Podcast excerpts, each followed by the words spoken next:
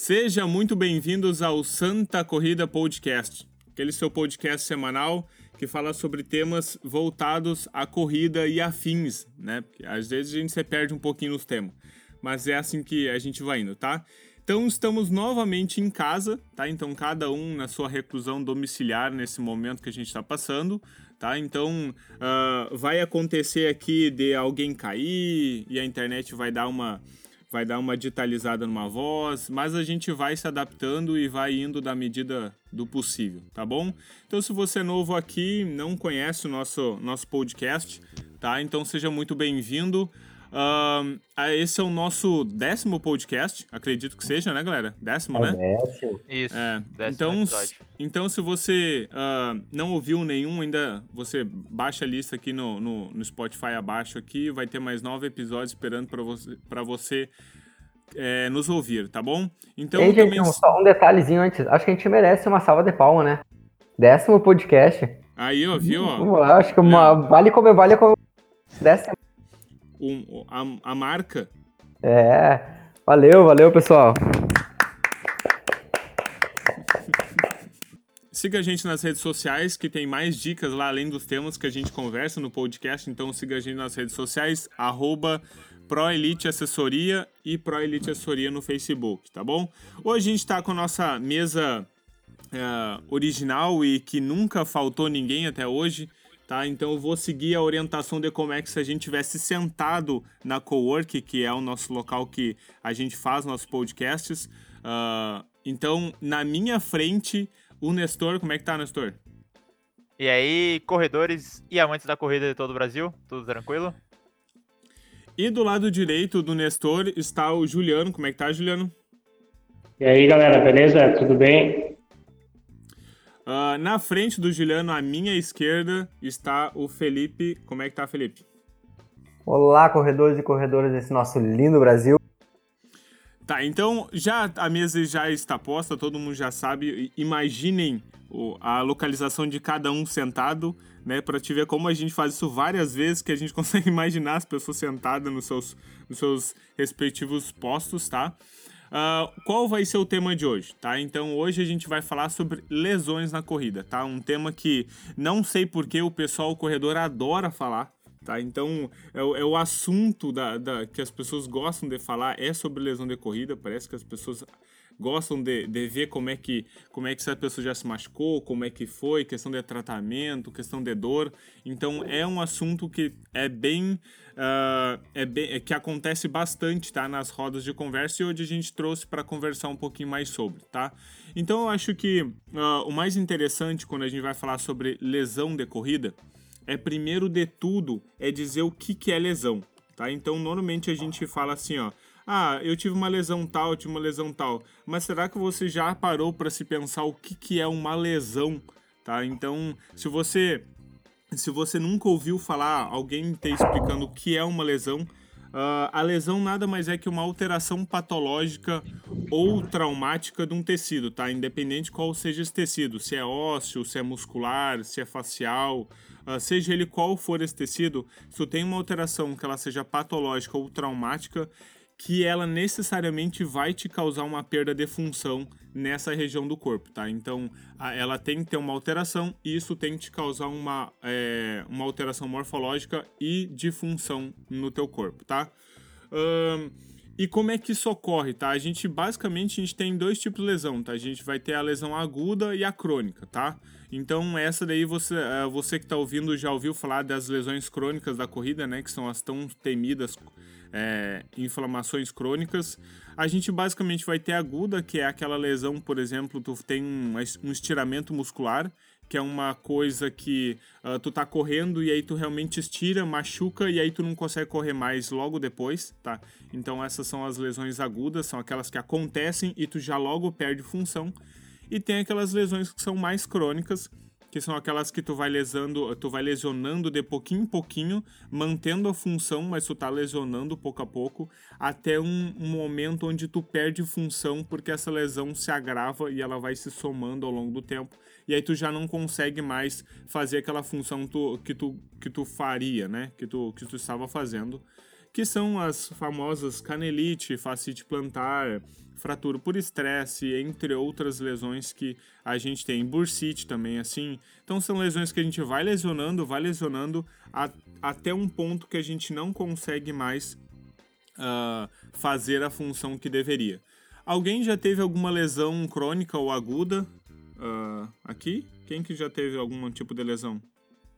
É isso aí que eu ia perguntar, acho que a gente aqui do grupo, em decorrência da corrida, acho que ninguém, né? Ninguém, ninguém. É, eu tive é. um pouquinho de canelite só, mas não foi nada que tive uhum. que interromper a prática. Eu tive um princípio ali, aí dei uma semana, duas de reduzindo o volume, reduzindo a intensidade, uhum. aí passou, não foi nada grave. É, que isso é interessante. É, eu nos meus, meus bons tempos de, de futsal ali, tive a facite plantar ali, né?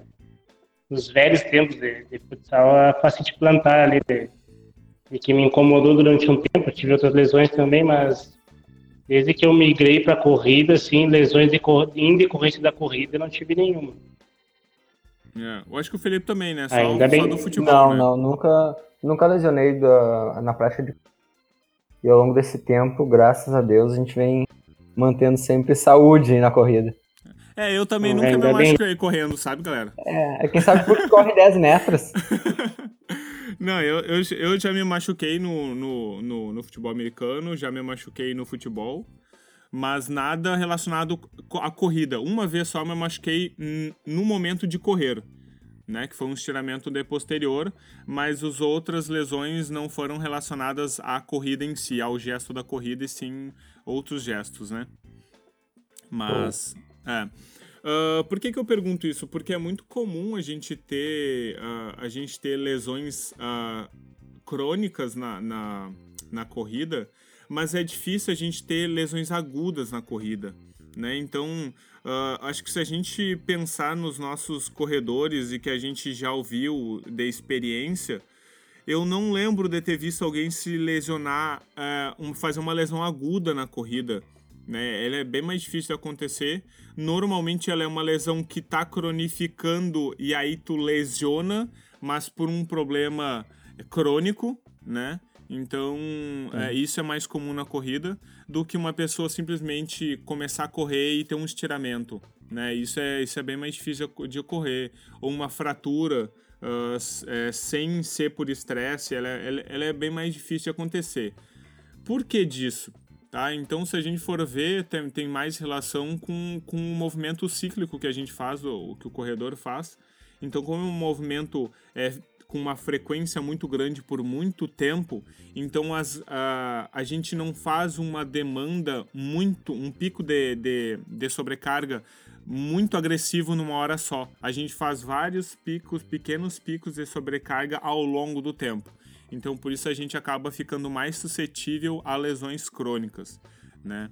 Então, por isso que uh, a gente tem, a gente está muito, a gente está muito mais relacionado ao, ao como a gente faz o treinamento e como ele vai nos expor a essas lesões por causa desse tipo, tá?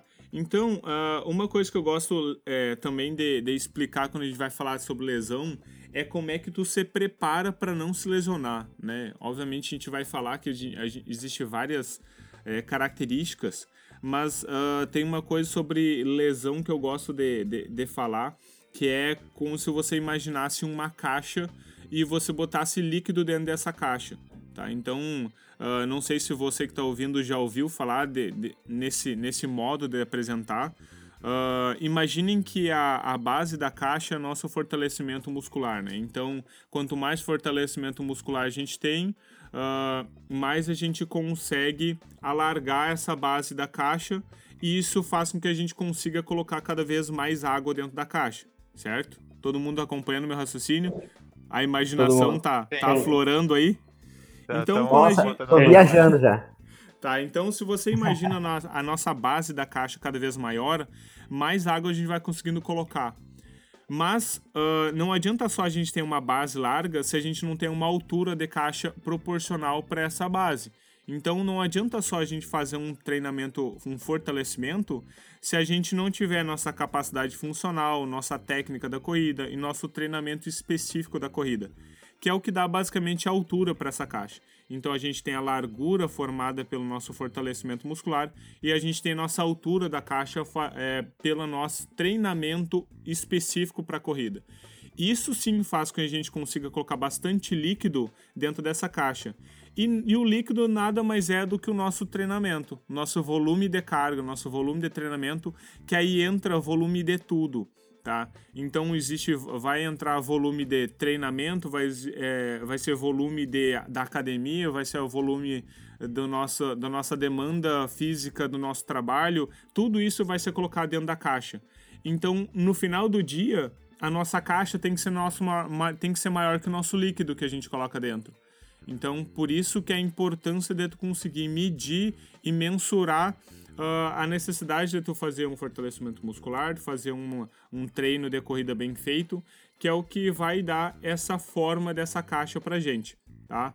Uh, uma coisa que é bem interessante, que aí eu passo a palavra para os nossos treinadores, é uh, para falar mais sobre cada pessoa ter uma caixa com um volume diferente, seja ela com a base menor e com uma altura maior, seja uma base mais larga com uma altura menor da caixa. Então a gente tem vários tamanhos de caixa que nada mais é cada característica do seu corredor. Então cada corredor tem uma característica diferente. E qual é que é a importância do treinador saber qual é o que é o tamanho dessa caixa para a corrida? Como é que é? Quem que vai é. começar? Eu posso começar? Vou levantar a mão se vocês não me enxergarem aqui. Não, ah, então assim, sobre pensando em, uh, em preparar essa pessoa, uh, em estruturar o tamanho de caixa de cada um, a gente tem que sempre pensar na questão, e a gente já vem abordando outros podcasts, a questão da individualidade, né? A questão de cada indivíduo, então, vai ter a sua própria caixa, como o Fabrício comentou. E a partir daí, para a gente uh, pensar em estruturar esse tamanho de caixa, a gente tem que pensar muito em algumas características que ele vai apresentar nas avaliações que a gente realiza seja na avaliação biomecânica, seja na avaliação física, enfim. Quando a gente faz os testes é para a gente entender e conhecer esse aluno, conhecer essa pessoa. Então não são testes aleatórios para simplesmente para bonito, né? As pessoas acham que, é que é muito importante fazer esses testes, né? Exatamente. A gente precisa deles para conhecer a pessoa. Muitas delas a gente está vendo pela primeira vez, está tendo aquele primeiro contato, fazendo uh, uma troca de, de informações e entre elas a gente precisa tanto de informações verbais mas também de informações físicas, a técnica dela, para a gente então poder ir estruturando e montando essa caixa, para a gente saber o que, que ela suporta de carga de treinamento ao longo do dia.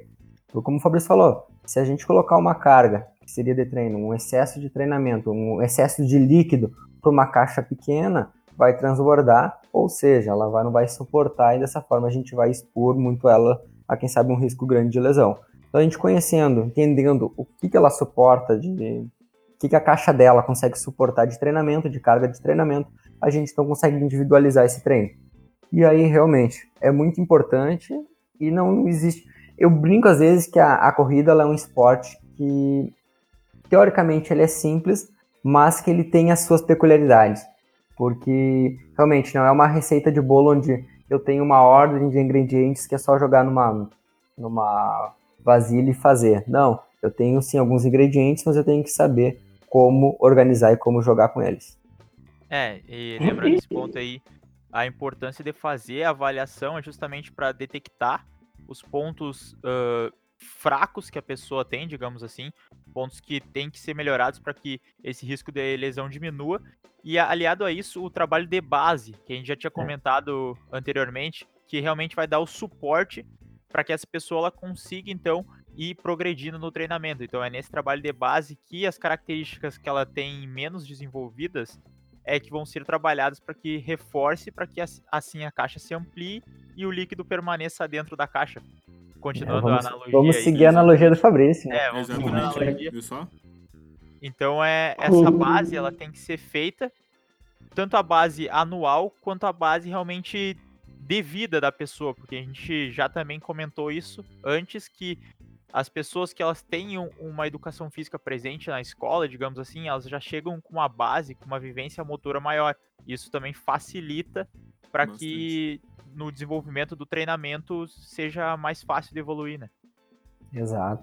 Então você é, tá isso que falar, a corrida tem uma individualidade biológica ali. E também isso vem desde lá, desde, do, desde quando a pessoa nasce. Né? Então a gente teria que saber. Então, a gente conseguir passar um treino assim 100% para a pessoa, a gente teria que saber tudo que ela fez, desde que ela quando começou na escola, o que, que ela fez, até quando chegou na nossa mão. Né? A gente sabe que isso é, é inviável de, de, de, saber, né? Quando a gente usa de outras ferramentas, uma, uma ferramenta muito importante que a gente usa é essa avaliação biomecânica. Então, em cima disso, a gente começa a produzir o que a gente consegue colocar nessa caixa. Né? Acho que é muito importante a gente então salientar e se você tem um tem filho, enfim, tem sobrinhos, estimule ele a prática de educação física na escola. Se não na, na é, escola. Desde, desde pequeno, assim, né? Exato. Só vai trazer benefício para ele, né? Práticas em outros esportes, em diversas modalidades, luta, dança, uh, futebol, voleibol, enfim. O próprio atletismo como um todo é muito importante, então, de salientar. Pratique, desde, desde a infância e com certeza vai ajudar muito ao longo da vida. É isso aí, perfeito.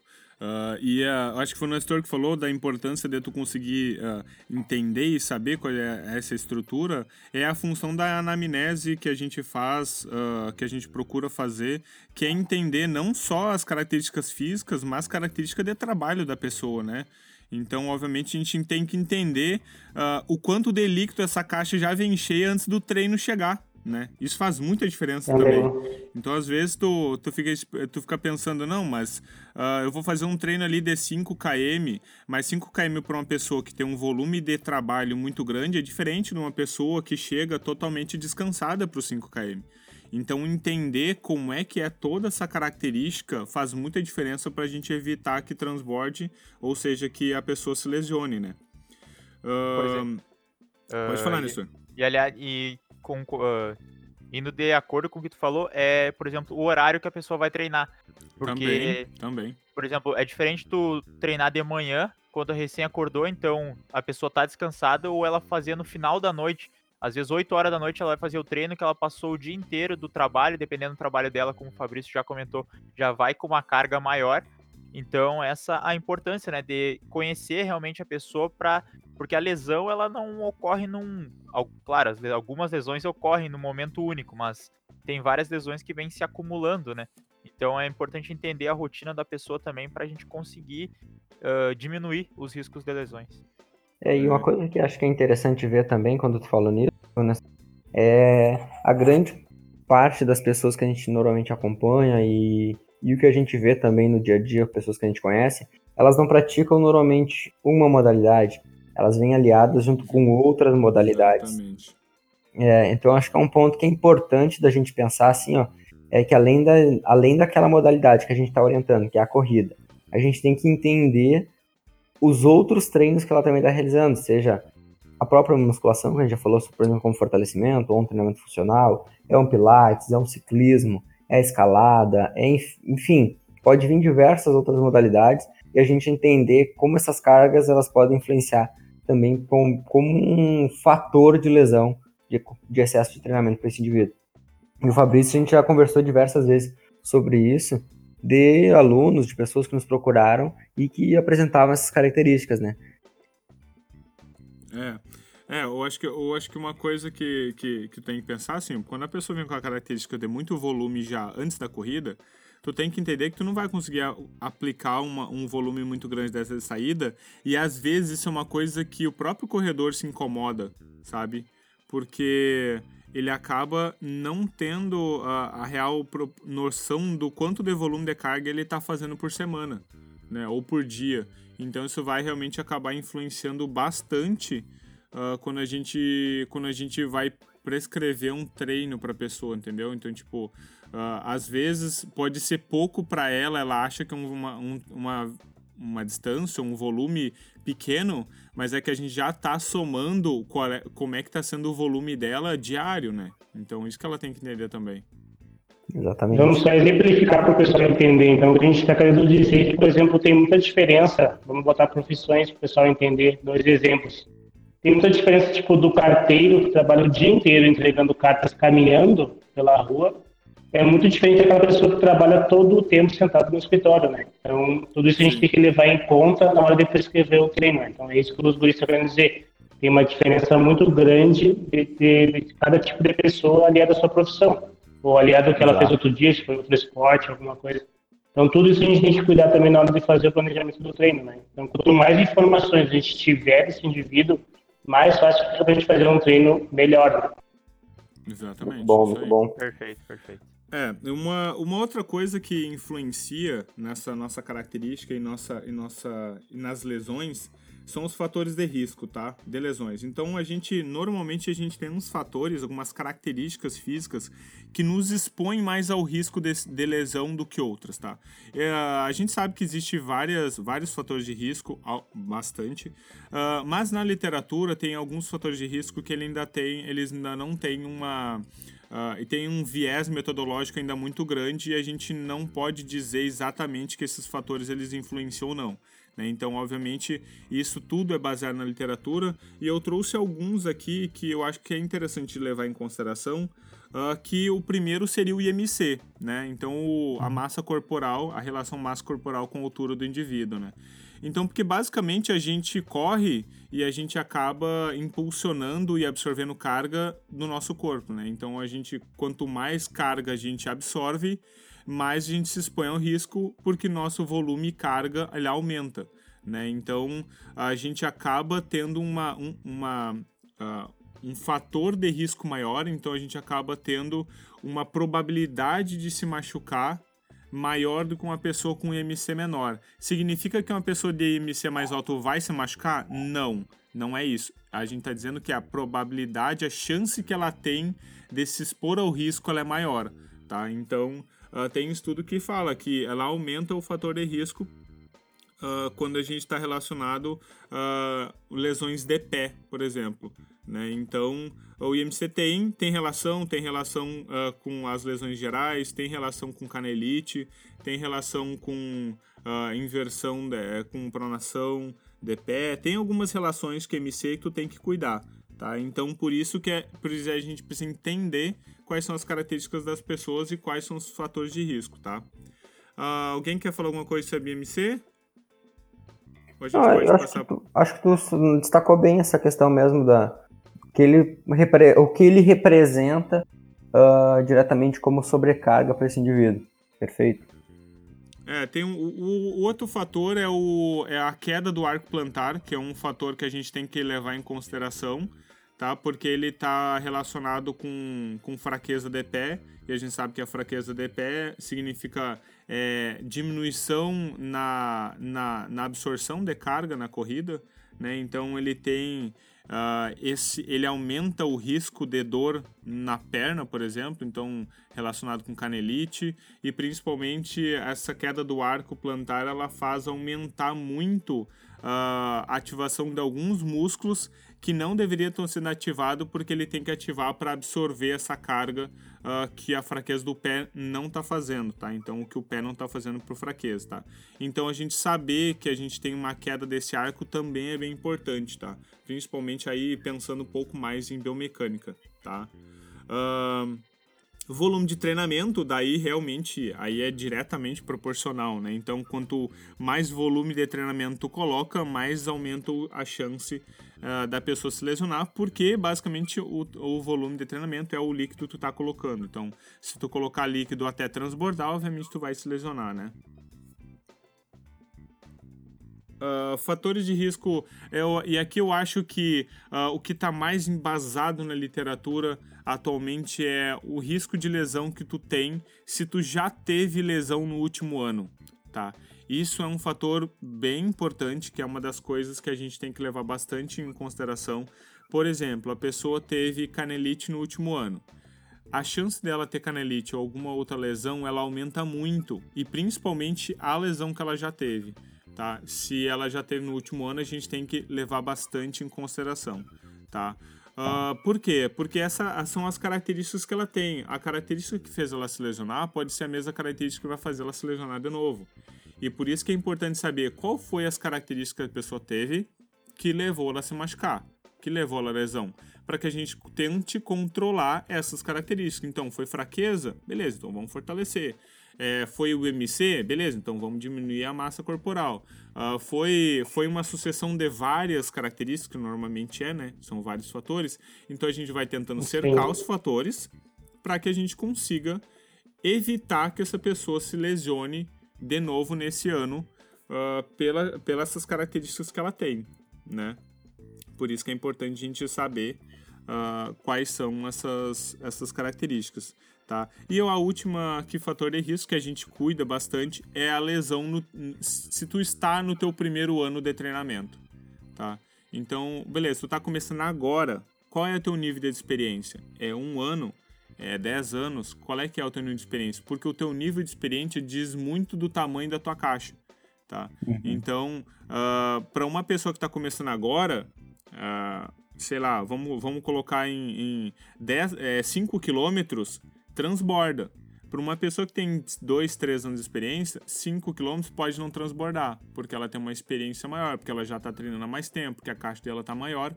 Então, por isso que qualquer. Tem pessoas que o mínimo volume que tu coloca já vai lesionar a pessoa, porque ela tem uma caixa muito pequenininha, porque ela está recém começando. Então tu tem que levar em consideração uh, se a pessoa está recém começando e quais são as características que, que ela tem quando está começando. Que isso vai ditar bastante o risco dela de ter lesão ou não.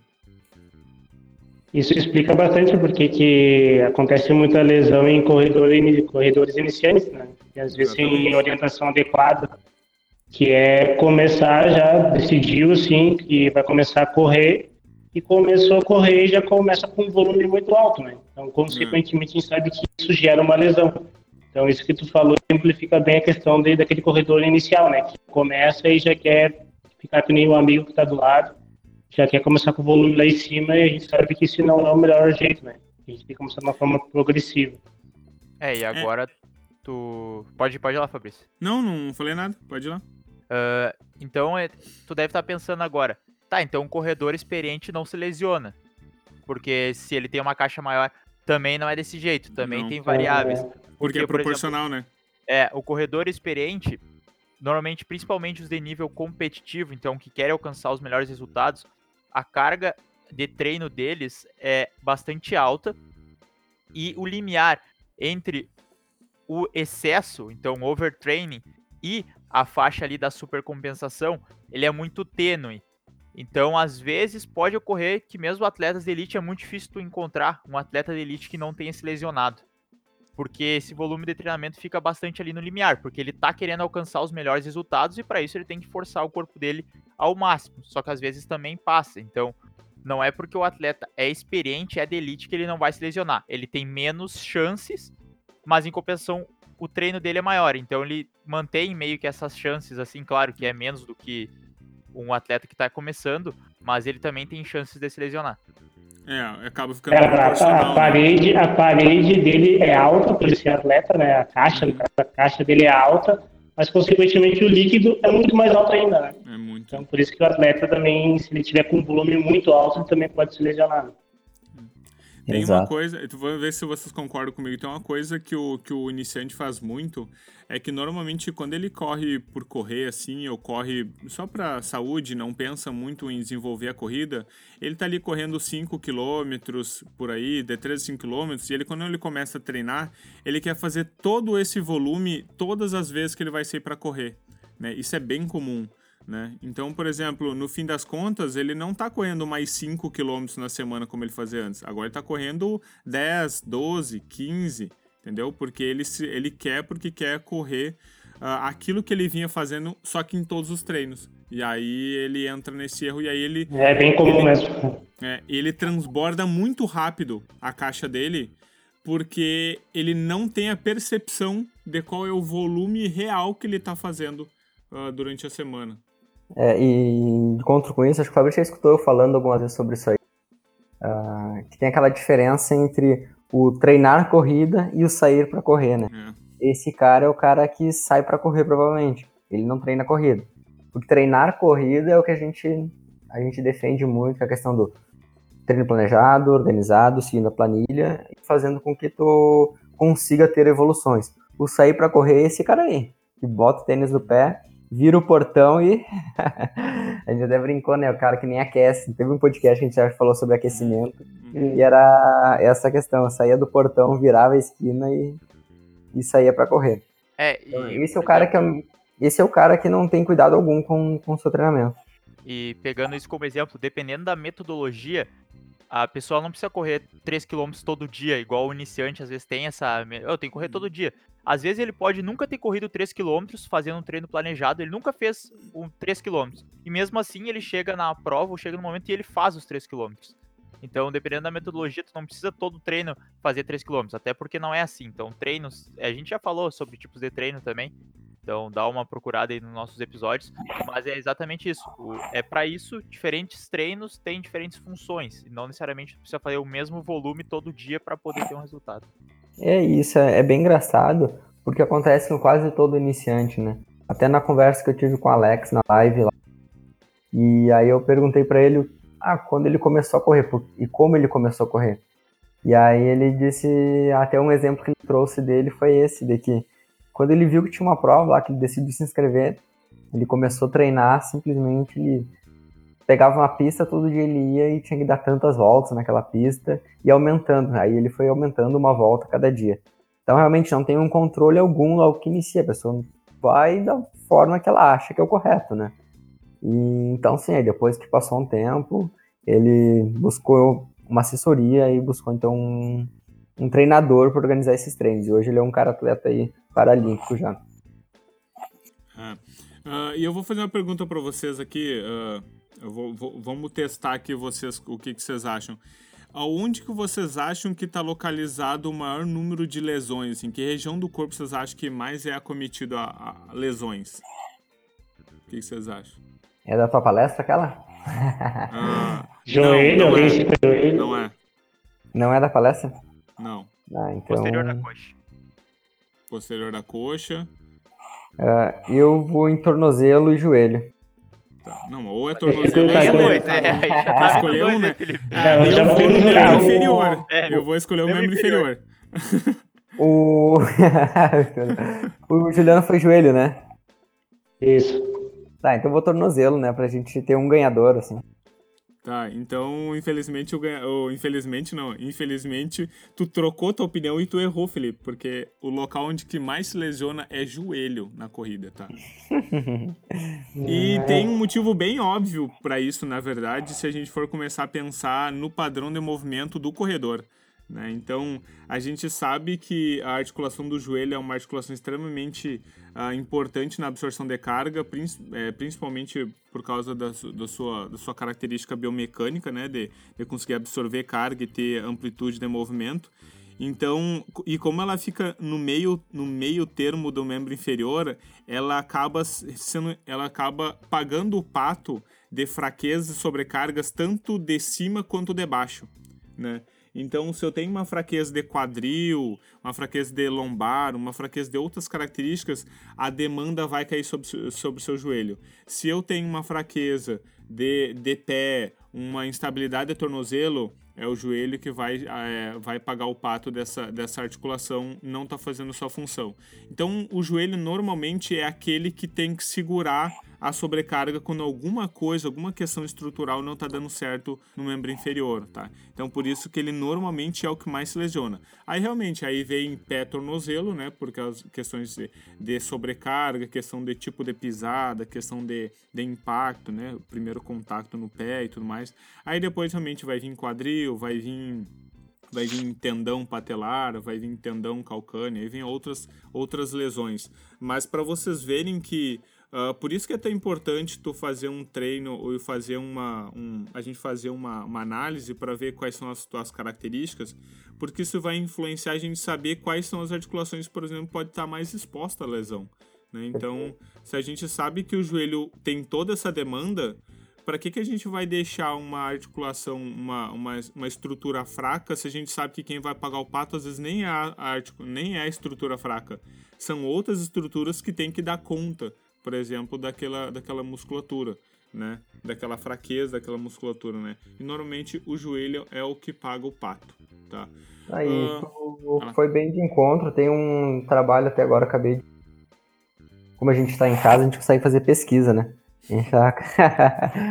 Tem um trabalho aqui do pessoal da, da PUC de Campinas, que eles avaliaram 200 corredores, tá? esse trabalho de 2015, e realmente a articulação do joelho foi a da, da articulação mais acometida aí da, de lesões nesses corredores. Só é. cuidado, acho que tá raspando o teu fone, Felipe. O meu tá raspando. Aí, melhorou? Isso aí. Vamos lá, a gente, vai, a gente, vai, se ajustando, é isso aí, é assim mesmo. É, não, vão avisando que a gente, como tá em é casa, às é vezes acaba tendo esse imprevisto. Vai, vai, aparecer um latido de cachorro no fundo. É, é vai, vai, aparecer. Na normal. porta batendo Na e porta vai. batendo, é isso aí, tá. Uh, e dando, dando continuidade, a gente, a gente começa a pensar assim, então...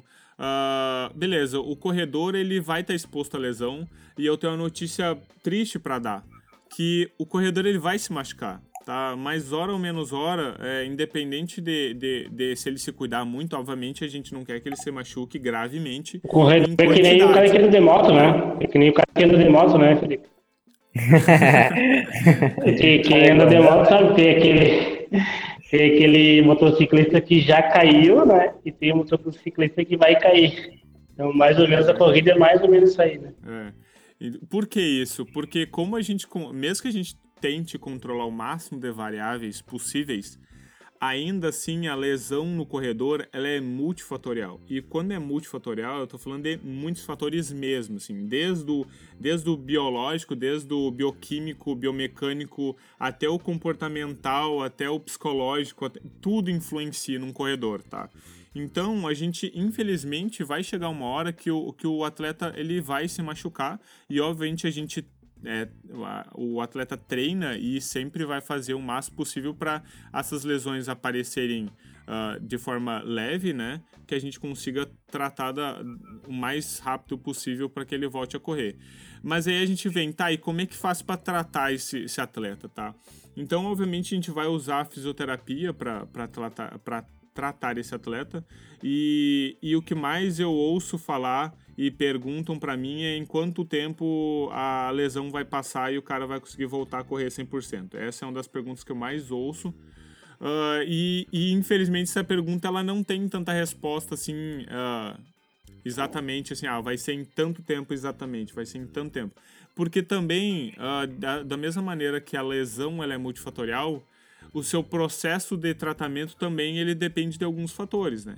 Que aí vem, que é a parte que eu queria deixar aqui para a gente conversar, uh, que é como é que a gente faz para controlar esse volume do atleta no momento onde ele está lesionado, tá?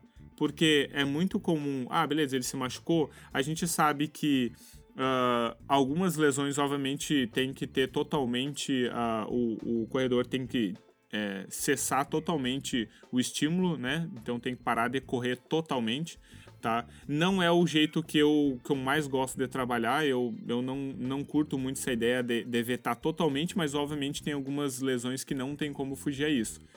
Mas e aí, o corredor ele tá com uma lesão crônica, que é o que mais acontece, e ele continua treinando, mas ele tá machucado. E aí, como é que faz para controlar esse sujeito? O que, que vocês acham? Uh, vou deixar pros guris primeiro aí.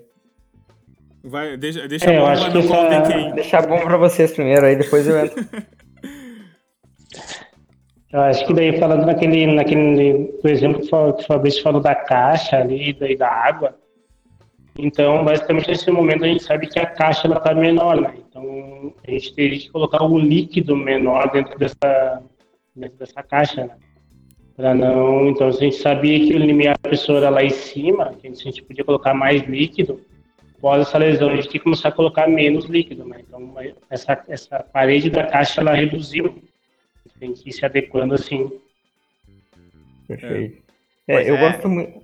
Pode, ir, pode. Ir. Não, não, vai, vai. Vou deixar é. para ti, depois eu deixo pro último falar. É, pegando a analogia da caixa também, que o Fabrício falou que não tem como a gente dar uma previsão, né, de quando que vai porque depende como que essa caixa ela quebrou, né, para vazar o líquido. Então, dependendo do tipo de lesão, tem um tipo de recuperação e um tempo de recuperação. Por exemplo, se for uma canelite, que é comum, né, isso aí, é. uh, a gente vai reduzir o volume de corrida e talvez seja nesse momento de começar um trabalho de fortalecimento muscular, se a pessoa já não tem esse trabalho ou se tem, intensificar.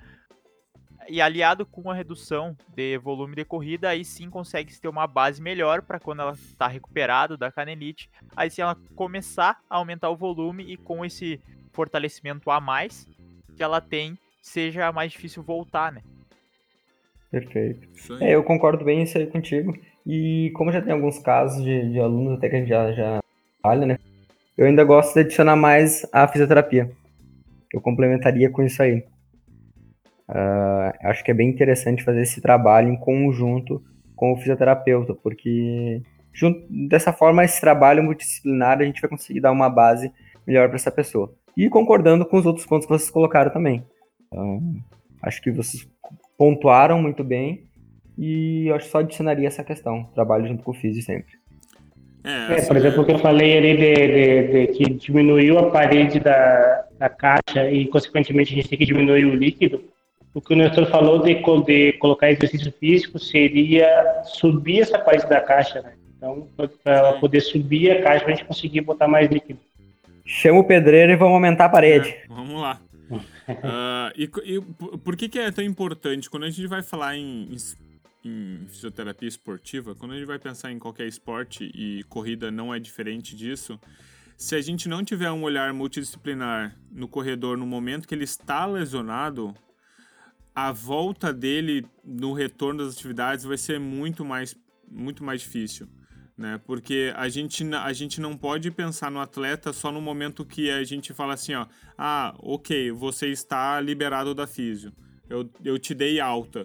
A partir de agora você pode ir para a academia. A partir é, não existe essas linhas assim, é, na, a linha do tempo ela não é tão cortada dessa maneira. Então a gente tem que ter realmente uma, uma relação multiprofissional. Uh, então, por exemplo, tu tem canelite, a gente sabe ali, olha, canelite, infelizmente, é uns seis meses ali, cinco meses, seis meses, dependendo de, de, de, como é que tá o atleta, tá? Ok, ele não vai parar, ele tem uma prova, ele não vai parar, então tá, então a gente sabe que a, a caixa vai começar a diminuir e a gente tem que começar a diminuir um pouco de colocar líquido, mas a gente tem que colocar fortalecimento para evitar a, a, diminuição da caixa, sabe? A gente tem que ter uma, um jogo de cintura de saber lidar com o corredor para que ele consiga manter o melhor rendimento que ele, que ele pode ter sem aumentar a lesão. Tá? Então, se a, se a lesão estagnou ou ela começou a aumentar de novo, a gente tem que rever as estruturas, rever o que a gente está fazendo para que a gente não deixe exacerbar de novo essa dor, ou exacerbar de novo essa, essa lesão que seja. Né? Então, por isso que essa relação multidisciplinar é extremamente importante e o quão perto está essa relação, que é o que vai fazer bastante uh, vai fazer bastante falta depois lá na hora que ela que ela vai voltar a, ao treinamento, tá? Ela vai voltar ao treinamento depois de totalmente totalmente curada, né?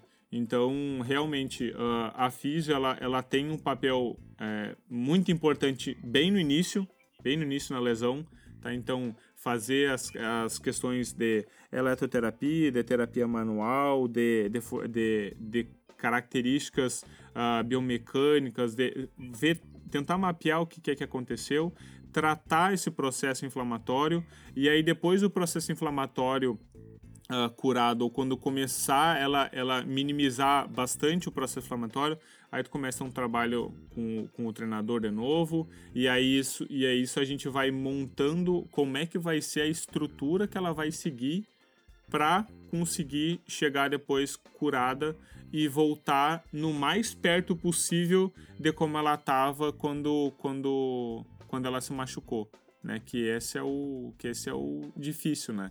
conseguir fazer ela voltar no mesmo patamar que ela estava é. quando se machucou. Isso é realmente um desafio assim na física. Tudo certo? Tudo certo. Tudo certo. Não, eu achei que eu achei que tinha travado o meu áudio. Não, o meu tá ok. Tá, então tá. Um, mais alguma consideração? Eu acho que eu acho que é, o, o papo foi interessante hoje a gente conseguiu abordar algumas coisas. Eu acho que a ideia não é se estender muito para que não fique um, um, conteúdo tão maçante assim. Uh, a gente não vai entrar nenhuma lesão específica, mas um podcast futuro a gente vai responder só perguntas sobre lesão, tá? Então fazer um, um específico respondendo perguntas sobre esse tema, que daí a gente consegue abordar melhor algumas especificidades daquela lesão em si da dúvida, tá? Porque daí a gente não deixa a gente não deixa o podcast tão grande assim e aí fica mais tranquilo de assimilar as informações. Beleza? Eu acho importante. Eu acho importante fazer uma depois só sobre canelite. Isso aí, o pessoal tem bastante dúvida. É. Então aí se você tem alguma dúvida, se você tem alguma pergunta sobre, uh, sobre algum tema específico, sobre lesão, sobre alguma questão da fisioterapia, deixa, deixa para nós lá nas nossas redes sociais que a gente, a gente vai segurar a pergunta e a gente vai, vai, vai fazer essas, essas respondendo ou até encaixar em algum, em algum outro tema que, que vir antes, a gente encaixa e vai respondendo vocês, tá bom? Perfeito. É isso aí, galera. Tá, Gurizes, então... foi, um, foi um prazer acompanhar vocês nessa tarde de, de quarentena. Espero que a gente consiga fazer mais e mais assim. É isso aí. Eu queria deixar aqui para o pessoal, é, façam educativo de corrida, né, para prevenir lesão. Façam também uh, treinamento seja musculação, funcional, crossfit. Então, as questões é bem importante para prevenir a lesão, falando mais de uma fisioterapia preventiva, agora que o Fabrício falou também. Então, a minha dica que eu deixo para a seleção final é isso aí. Então, faça educativo de corrida, faça seu treinamento funcional, sua musculação e vamos que vamos. Isso aí. Uh, então a gente vai chegando mais no final de mais um episódio, tá? Então se você curtiu uh, esse conteúdo, se você curte os conteúdos que a gente faz, mande para os seus amigos, dissemine essa ideia, que a ideia aqui é conversar sobre corrida, tentar passar informação uh, o máximo o máximo que a gente consegue. Então, além disso, eu gostaria de agradecer aos nossos patrocinadores, nossos parceiros, e hoje eu tenho o imenso prazer de anunciar mais um novo patrocinador da assessoria, né, que é o IORT, Instituto de Ortopedia e Traumatologia. Eu gostaria de uma palma para o nosso, nosso novo patrocinador. Boa, vamos lá, gente!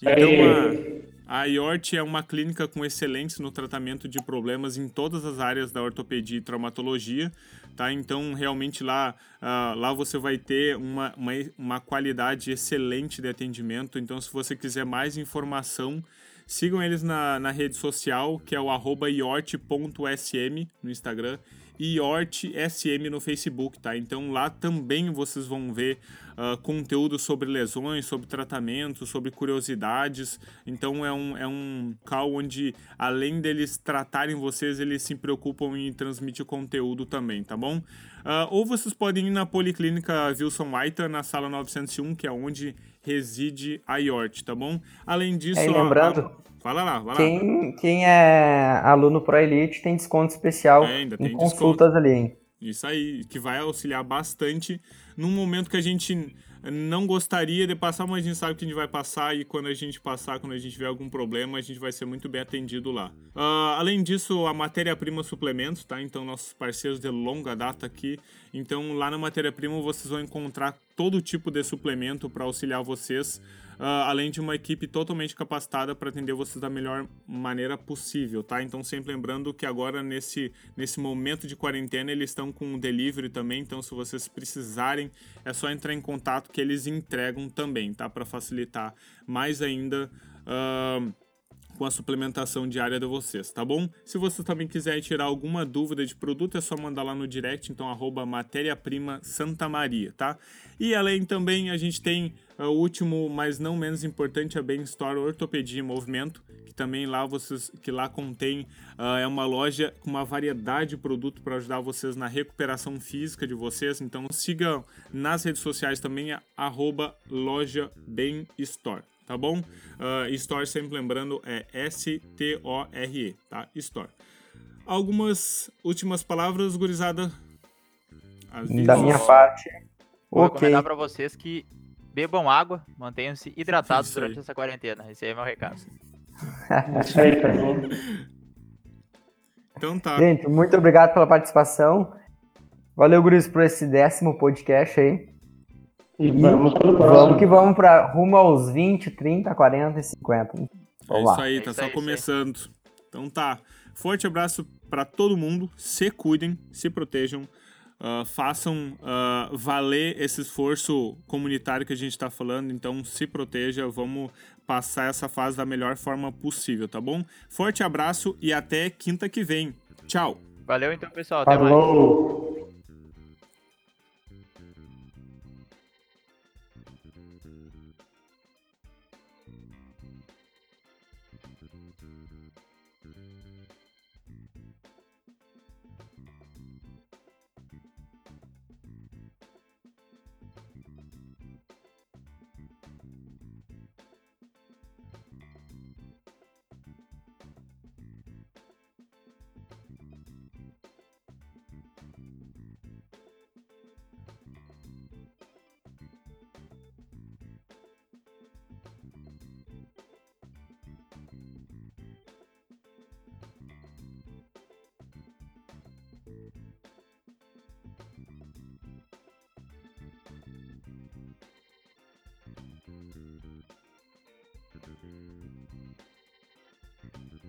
Thank